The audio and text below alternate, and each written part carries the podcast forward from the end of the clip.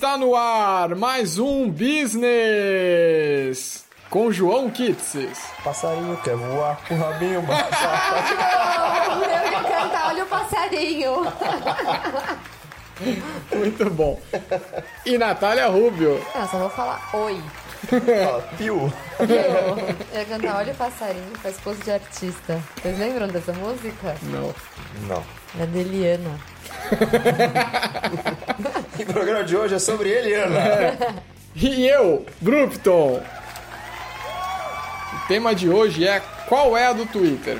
Para que, que serve essa ferramenta? Como ela surgiu? Da onde ela vem? Como ganha dinheiro? Para onde vai? Para mim é a rede social que eu menos uso. Então a gente vai falar logo depois da vinheta. Vai, editor!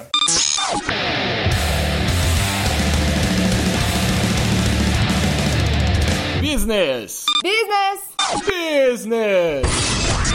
O podcast que fala o que você precisa saber. Twitter ou Twitter, como diria a Luciana Gimenez, é, nascido lá nos meados dos anos 2000, é, surgiu aí, né? E aí? Da onde surgiu? Pra onde veio? Por que veio? Natizinha, por favor, você pode ajudar a gente? Sim, eu disse sim. Gente, vamos lá. Do- anos 2000, acho que muitos dos nossos ouvintes já eram nascidos, né?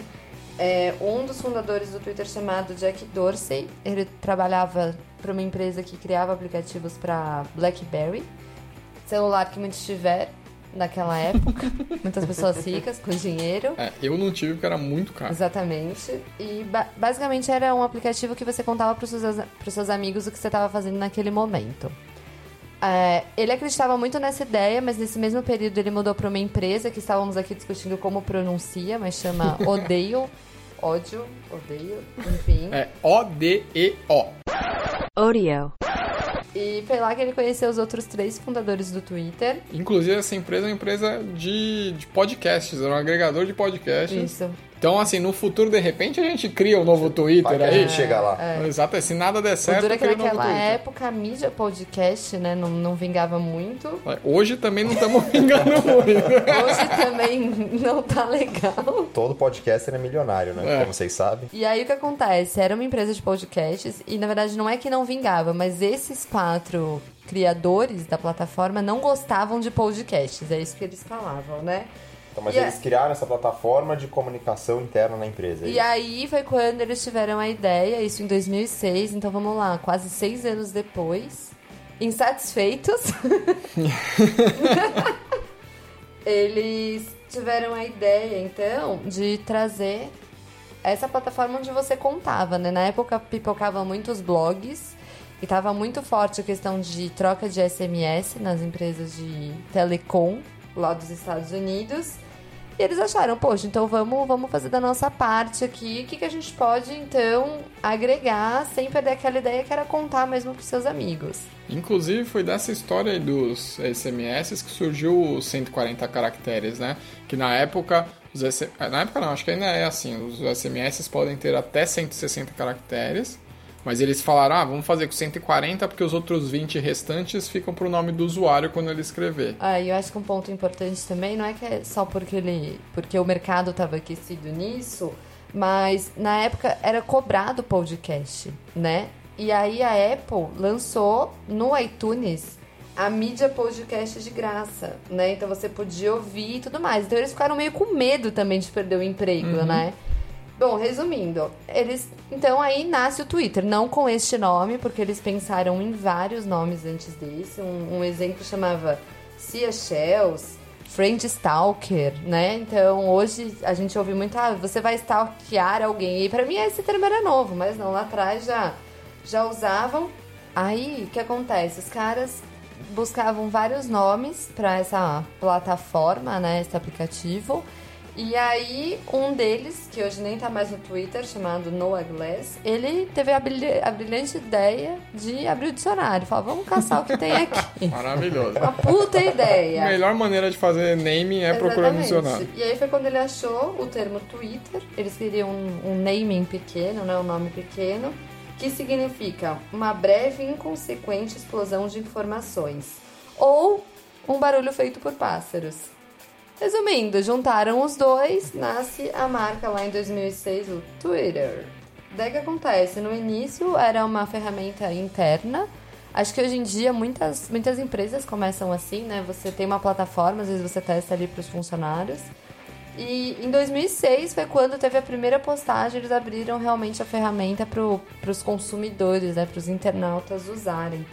E aí o Jack Dorsey foi lá e fez a primeira publicação dele. Só tô aqui arrumando o meu Twitter. Que maravilha! Brilhante comunicação. Exatamente. Um ano depois, eles se desvincularam dessa empresa, da Odeio.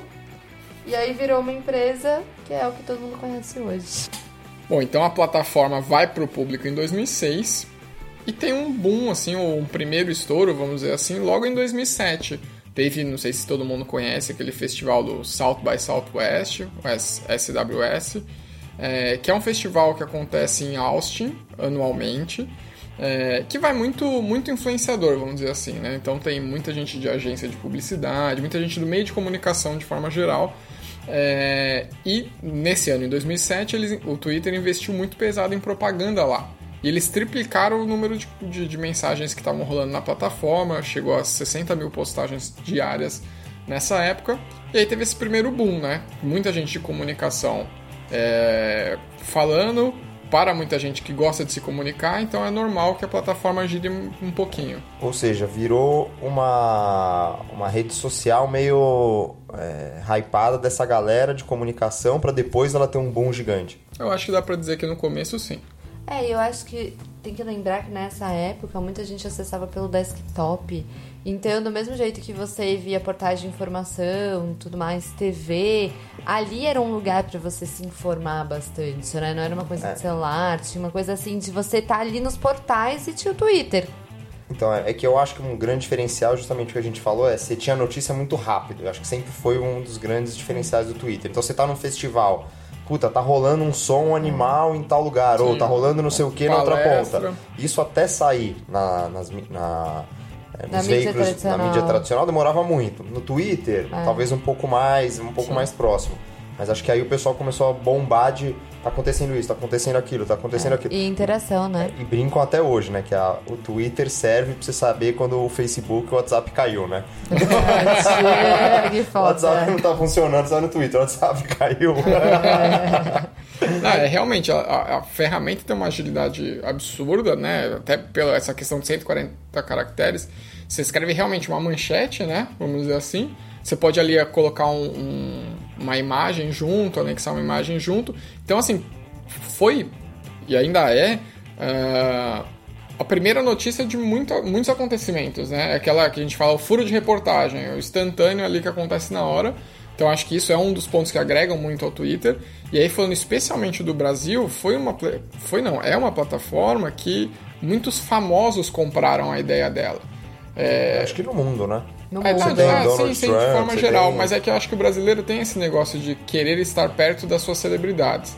E aí quando, eu não sei se de forma geral, mas enfim, quando, quando você tem um, um, um canal de comunicação com o seu artista favorito, ou sei lá, com o seu influenciador, ou qualquer personalidade que seja, isso também acaba agregando mais é, usuários para a ferramenta. Então, mas eu acho que isso é mais até nos Estados Unidos do que no Brasil. Eu acho que é por isso que o Twitter é tão gigante lá e no Brasil ele ainda é, é uma plataforma um pouco. Ainda é nichado, né? É- Acho que só tem uma, um comentário interessante que foi nessa época que o Twitter cresceu tanto que ele não tinha estrutura de data center, esse tipo de coisa, para suportar essa quantidade de usuários. E aí surgiu a brincadeira da baleia dos passarinhos tentando levantar a baleia, e isso prolongou por muito tempo. É aquela ilustraçãozinha de quando o servidor caía, né? E foi uma das maiores críticas a um dos é, do, do atual CEO que ele não conseguia resolver isso. Então o Twitter ficou famoso por isso e chegou a ficar 30 horas fora do ar, um, umas coisas meio bizarras. Inclusive, você falou do passarinho. Sabia que, que o logo, o passarinho, tem um nome?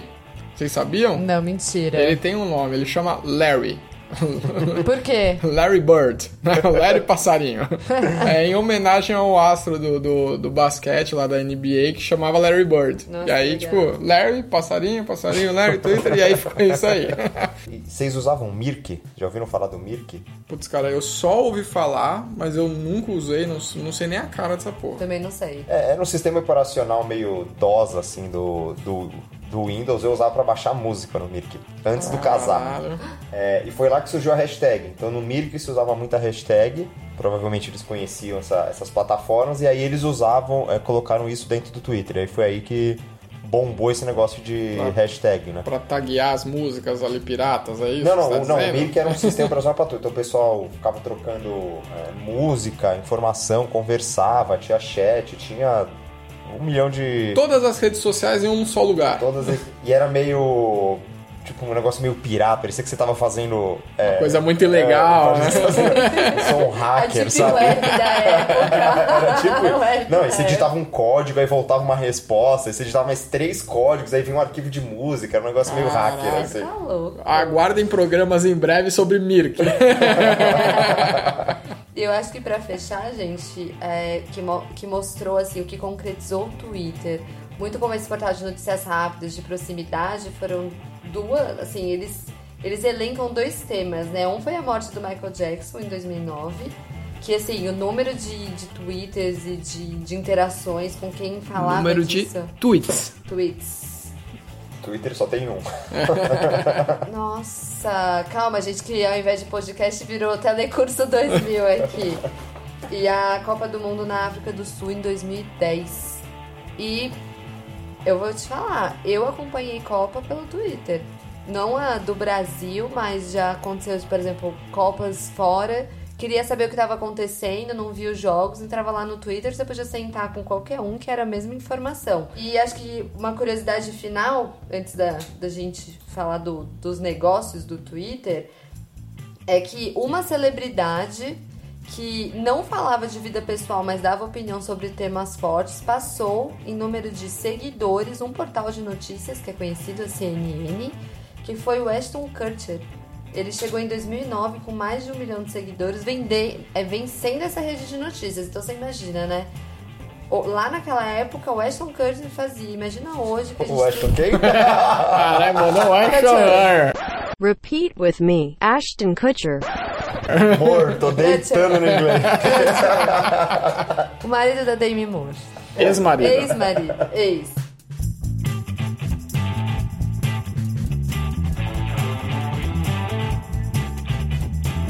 Temos aí uma rede social consolidada já, bonito, tudo funcionando, mas isso aí precisa dar dinheiro, né? Tem lá os quatro CEOs ali na época vivendo disso, mas quando que isso vira uma empresa, vira um negócio? Quando o Twitter gera lucro. Não é, mas acho que o gerar lucro nesse momento é menos importante.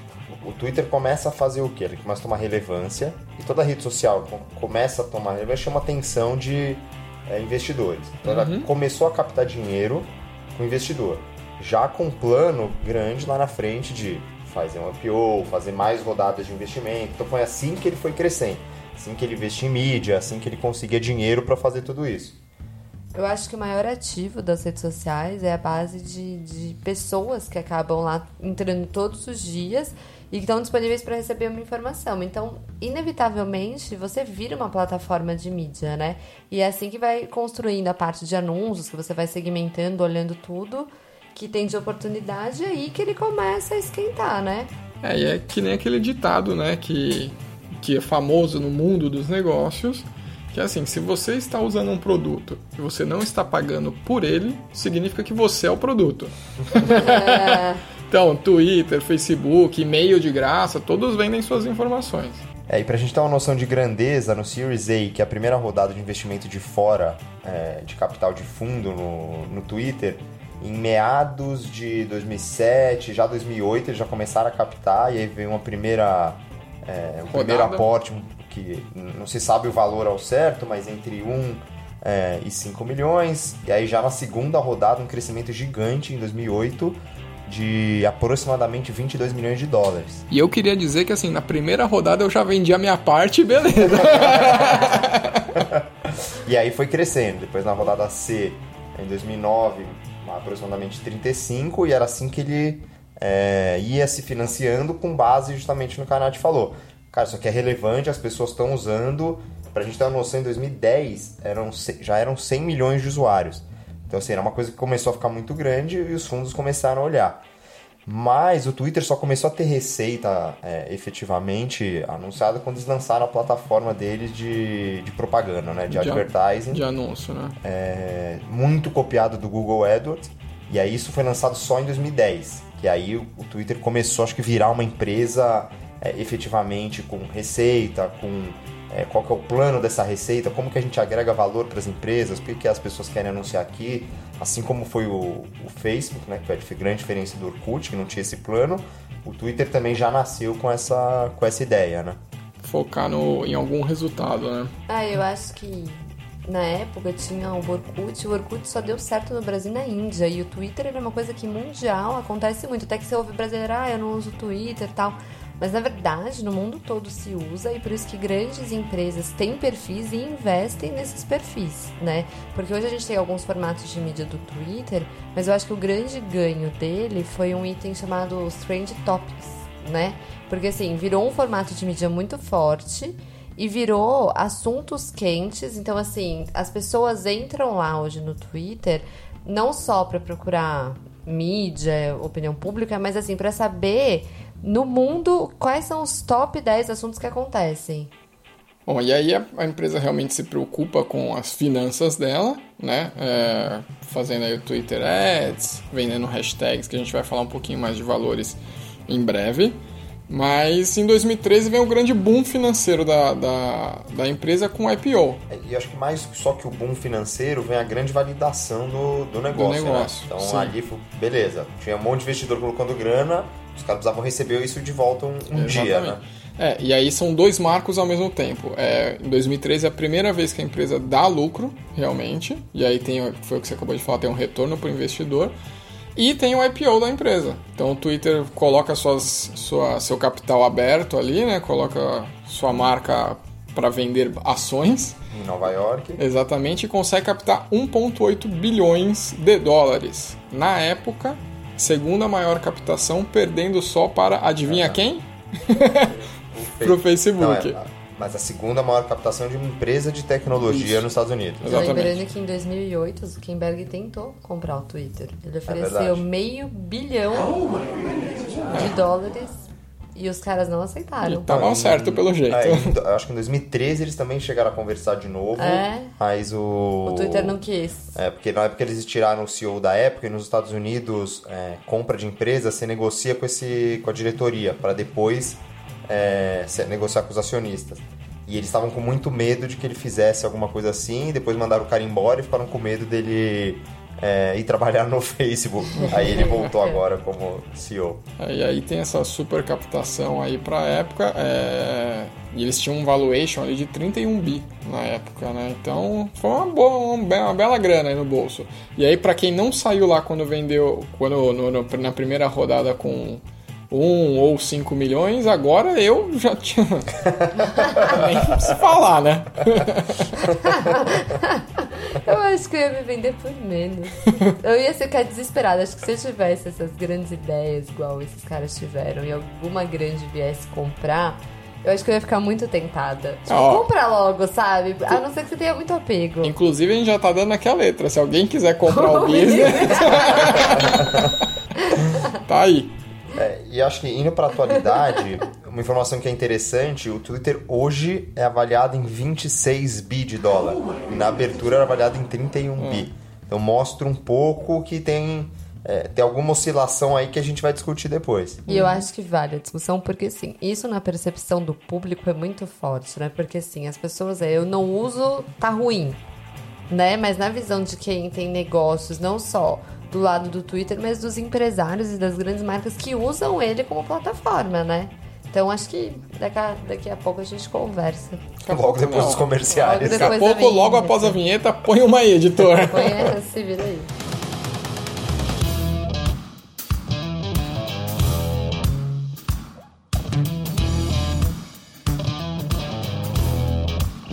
E como que, como que estamos de Twitter hoje? É, então vamos lá, como é que normalmente al- algumas métricas desse, desse setor, né, desse segmento, é, uma das principais é quantidade de usuários ativos é, mensalmente, né? Então eles ficam acompanhando mensalmente a quantidade de usuários ativos. E aí já um ponto sobre base, né, sobre o número de usuários, é que o Twitter por muito tempo, especialmente quando ele começou, aqui eu lembro no Brasil, é, tinha muita gente que era curioso para saber como qual que era da plataforma e tal, entrava e depois nunca mais é, usava. Então era uma base de nativos muito grande, né? É, então, mas por isso que esse segmento, igual o Facebook faz isso, o YouTube faz isso, é a quantidade de usuários é, mensais ativos. Ele desconsidera o usuário, usuário inativo. Sim, o que eu acho bem bacana, inclusive Deu mostra, mostra a transparência da, da empresa, né? Porque você podia muito bem colocar um número super inchado para tentar vender mais mídia, né? É, é que normalmente depois que você faz um IPO, se você não segue essas métricas, é muito difícil você colocar usuários é, total. Vai, vai soar muito estranho, né? Fala, cara, por que você está colocando isso? Você não quer colocar o realmente o usuário ativo, né? Sim. É, e hoje o Twitter tem aproximadamente 326 milhões é, de usuários ativos e 20% disso é nos Estados Unidos. O resto é, é mundial. Espalhado. É, e um- uma informação interessante é que eles veem esse número caiu um pouco. Então, ele já foi maior e agora ele vem caindo. E a justificativa do Twitter, até no ouvindo é, a preparação para esse podcast, o último anúncio do, do CEO deles na divulgação de resultado é que eles estão usando tecnologia para limpar o usuário falso, para Tirar robô. tirar robô, tirar é, usuário que fica só mandando spam. Inclusive, minha conta já foi invadida no, no Twitter. você tava fazendo? Não, eu tinha conta no Twitter e nunca tinha postado nada. Aí um dia eu fui tentar entrar de novo no Twitter, por uma questão no trabalho. é, era um usuário pornô, era tipo uma foto de uma mulher e ficava é, postando pornografia em inglês, um monte de coisa então, lá que. então não procurem João Kitses no Twitter. Mas agora eu já limpei, tive que reativar, o Twitter me ligou pra saber se era eu mesmo.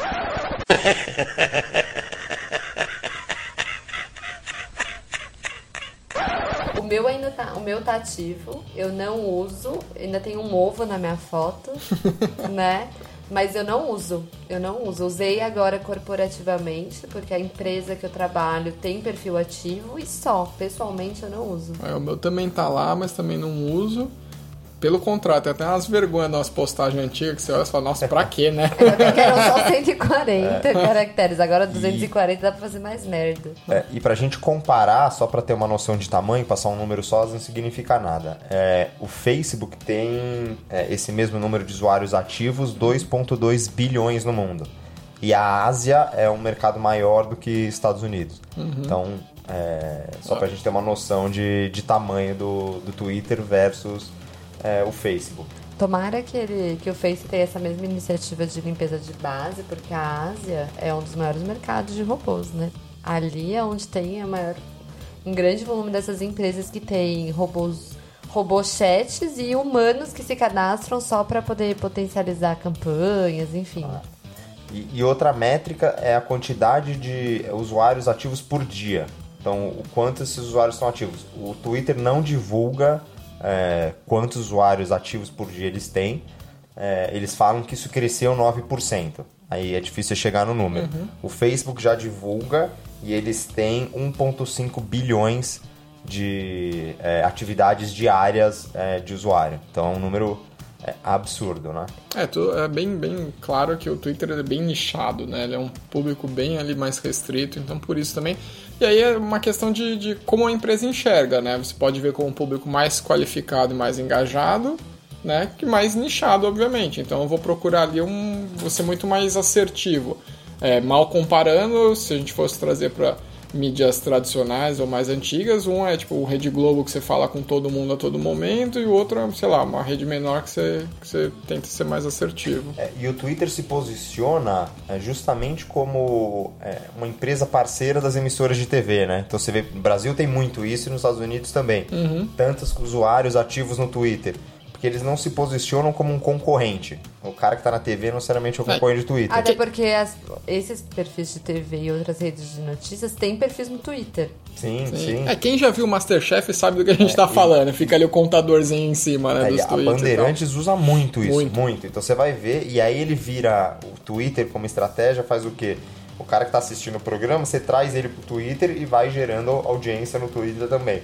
Então eles usam muito essa, essa integração com a- as emissoras de TV. É, eu acho que tem alguns pontos aqui do Twitter que a gente pode destacar para quem tem empresa, seja ela média ou grande porte, até que eu acho que é um recado legal que o Twitter ele tem pacotes para cada tipo de empresa, né? Então, para cada investidor que está afim de, de ativar a sua marca lá. O que, que eu acho importante? É a marca estar lá, não consumindo informação, tudo bem. Mas eu acho que você ativar uma mídia sem ter um perfil oficial no Twitter é muito complicado, porque o Twitter nas redes sociais ele também é muito conhecido como o Muro das Lamentações. Até que ele se torna muita ferramenta de saque e monitoramento para as empresas, né? Então tem o lado da mídia, tem o lado de, da empresa ter um perfil, porque eu acho que se você não tá lá, vão falar de você. O Twitter ele é uma das redes que a política de privacidade ela é mais flexível. Então as empresas conseguem mapear no Twitter uma série de, de nomes escritos errados ou menções e tudo mais, isso é importante. Mas eu vejo muito também esse movimento de um saque muito ativo no Twitter, porque o Twitter é a rede dos memes, né? Então ali, apesar de muita coisa do que a gente recebe no WhatsApp e tudo mais, nasce do Twitter, né? É, e temos dados. Temos dados, Que é bom. pesquisa é, João profunda. adoram dados, Johnny Dados. É, não, eu eu pesquisei justamente isso e é, uma pesquisa com os usuários do Twitter e qual era a principal motivação é, do relacionamento dele com as marcas. Então, 64% deles buscavam novos produtos, é, 56 é, promoções em novidades, 50% só interagir com, o, com a Com a empresa marca. e 49% com esse objetivo de saque. Só que eu acho que o cara que entra no saque faz muito mais barulho do que o cara que tá buscando novos produtos, né? Então a galera faz muito barulho no, no Twitter. Faz, eu acho que. E o que as empresas, às vezes, é, em termos até de gestão de crise, é, o que eu vejo muito das, assim, de benchmark e tudo mais, é que o saque, ele tem algumas prioridades de resposta. E o Twitter sempre é a primeira ferramenta. Então, por exemplo, o João vai lá e faz uma reclamação no Facebook, no Twitter e no Instagram. Qual que é a primeira plataforma? É o Twitter. Porque o Twitter ele dá esse tom, até por falar bastante temas críticos, de ser um lugar que a repercussão vai ser gigantesca. Então, acho que tá aí também um- uma oportunidade da própria ferramenta relacionada à gestão de crise. É muito forte, né? É, e aí falando em oportunidades, a gente falou um pouquinho antes de como o Twitter ganha as maneiras generalistas que eles, que eles ganham dinheiro, mas vamos falar, eu sou um anunciante. Quero ir lá e colocar uma grana no Twitter. Como eu faço? Para onde eu vou? Como que serve cada uma? Quanto que eu pago? É, o Twitter, eu não sou especialista, fui olhar antes do programa como funcionava, né? Então, como leigo. Ele te dá uma- um negócio que é interessante, que é, é, você tem o Twitter Ads, baseado muito no que é o Facebook Ads e um pouquinho o Google. O modelo de negócio geral é bem parecido, né? E aí lá você entra e escolhe. o- Você tem, na verdade, um- uma linha de receita que é você promover o seu tweet. Então, é isso é um- é uma linha, você vai lá, paga e você promove só aquele tweet. Uma outra linha de receita é seria esse Twitter Ad, que é para empresa, ou você, pessoa física, quiser é, utilizar, você pode. E aí ele tem várias caixinhas que você pode escolher o seu objetivo. E aí o preço final da sua campanha vai ser com base no objetivo. Então, vamos exemplificar. Ah, Você quer download do seu aplicativo, é uma coisa. Você quer trazer é, Base de fãs. base de fã, é outra coisa. Você quer trazer engajamento, é outra coisa. Você quer que alguém clique no seu link. Então depende da caixinha que você quer para ele te dar o preço. É, engajamento, eu acho que pra quem, pra quem não conhece, é a soma de curtidas, comentários e compartilhamentos que sua marca tem na E ferramenta. retweets. Retweets, É. exatamente, né? É, e além do seu objetivo, outro ponto que é, influencia no valor, inclusive por isso é um pouquinho difícil a gente dar valor final aqui e tal, é a base que você quer atingir. Então, assim, além você tem os seus objetivos e aí eu quero segmentar. Então, por exemplo, de novo tentando exemplificar para ficar mais claro, é, se eu tenho uma- um, um objetivo, um target de uma base que é mais comum, ativa nas redes sociais, ela provavelmente vai ser mais cara, porque são pessoas que já engajam naturalmente, é um público mais qualificado.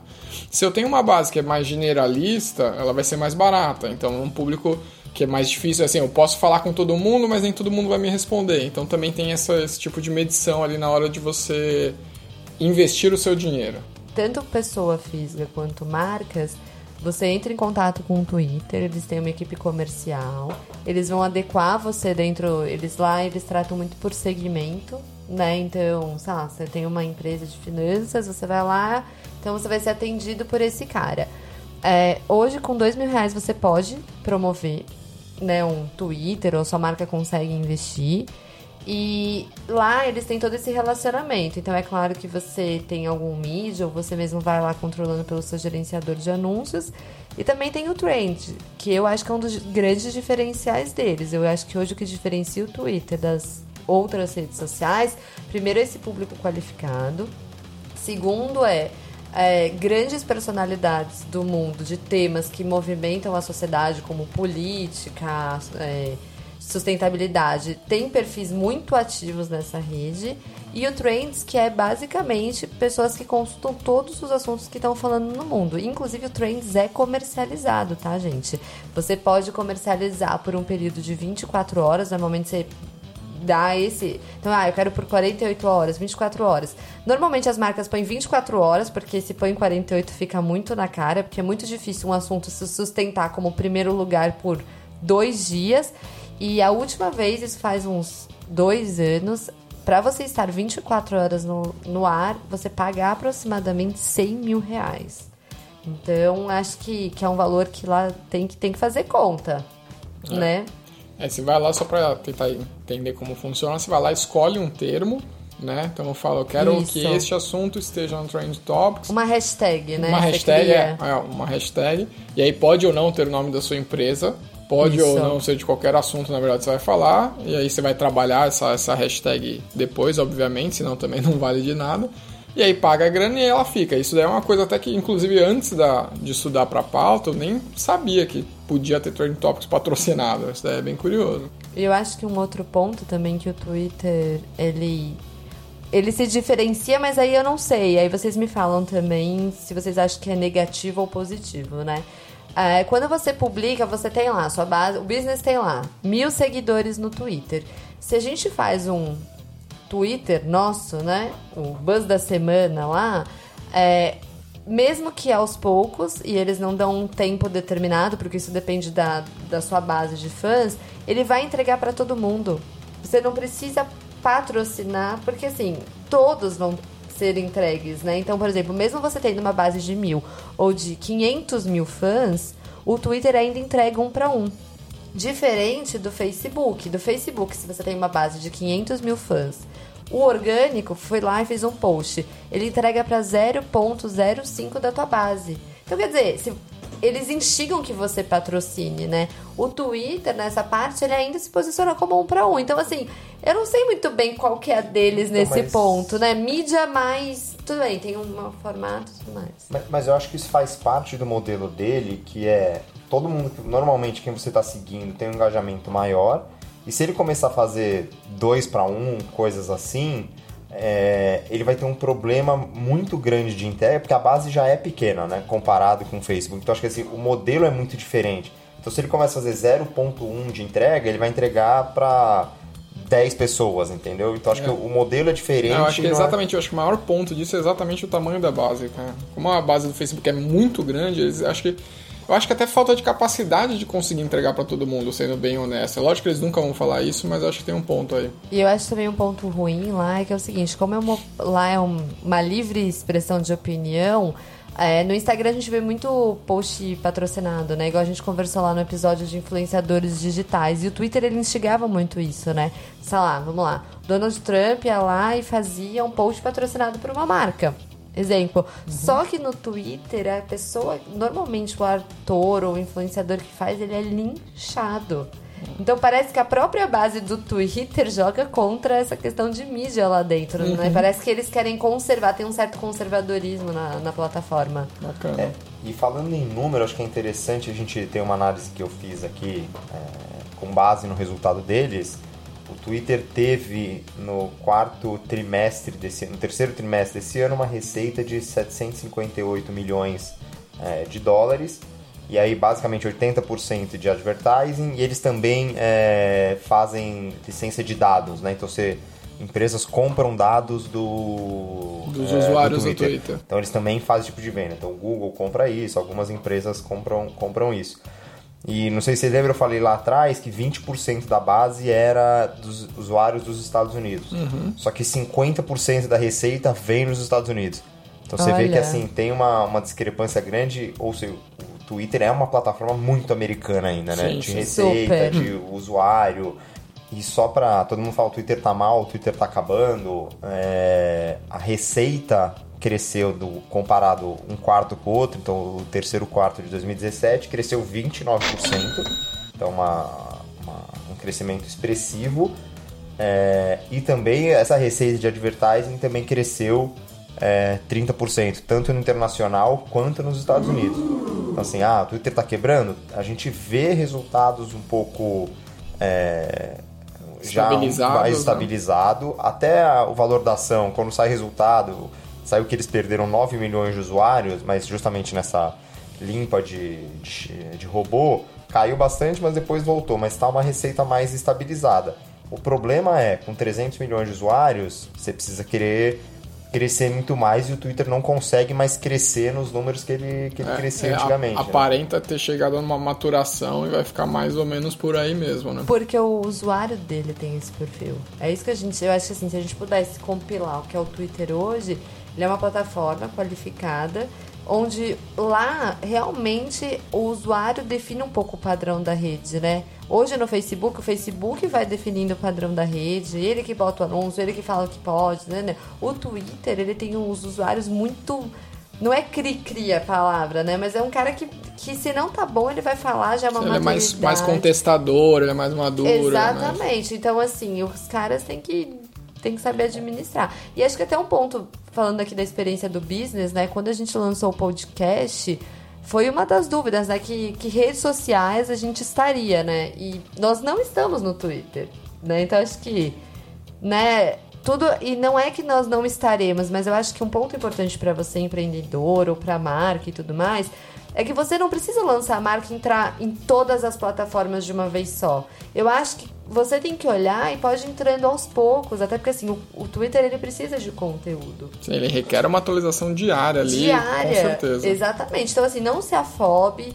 É, escolha direito a rede social com base no, no que tua marca quer falar, no que você quer falar da, da tua empresa. Pra quem que você Pra quer quem falar? você quer falar. Se você vai ter capacidade de falar todo dia, toda hora, porque não adianta também entrar e não conseguir render pauta ali, né? Então realmente é um bom ponto. Importante relembrar, eu estou considerando o WhatsApp que ainda não considera uma rede social, né? É mais um sistema de troca de mensagem. O Twitter ainda é a maior quarta rede social do mundo. Quais são as primeiras? É, Instagram, Facebook e YouTube. Tá bom. É, isso desconsiderando é, essas plataformas que só estão na China por Ah, uma sim, questão geopolítica. Mas então a gente está falando ainda da quarta maior rede social do mundo. É então é um coisa. negócio grande, só que a, a diferença dela para cima é muito grande e para baixo também é muito grande. Uhum. Então a- as plataformas de baixo estão muito longe do Twitter e as plataformas de cima ele também está muito longe de alcançar. É, é que o ponto, de novo, é que ele é super localizado, né? Então, se eu sou uma empresa americana, com certeza eu tenho que estar lá. Mas aqui no Brasil é para se pensar com mais cuidado, precisa ver realmente o seu target, se, se o seu nicho está lá.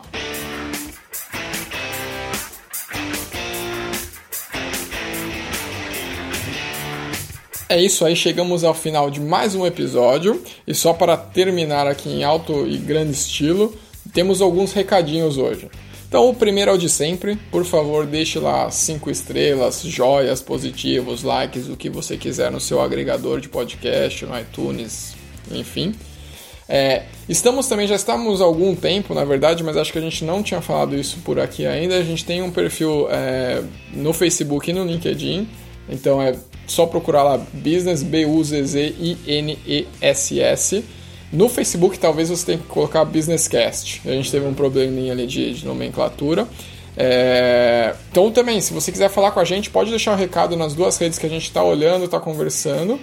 É, e por fim, o último recado que eu tenho para passar é que temos o Buzz da Semana. Então a gente está agregando notícias que a gente vê semanalmente, colocando lá. Não são episódios, podem se tornar, mas a princípio não são episódios. É só realmente uma curadoria de uma notícia que a gente acha relevante durante aquela semana. Também participem, comentem, compartilhem, falem para os seus amigos. É, e comentem lá o episódio que vocês querem que a gente grave no futuro. Exatamente, se Então, tem algum tema que vocês têm curiosidade para saber, podemos pesquisar e trazer bonitinho para vocês. É isso aí. É isso, muito obrigado e tchau!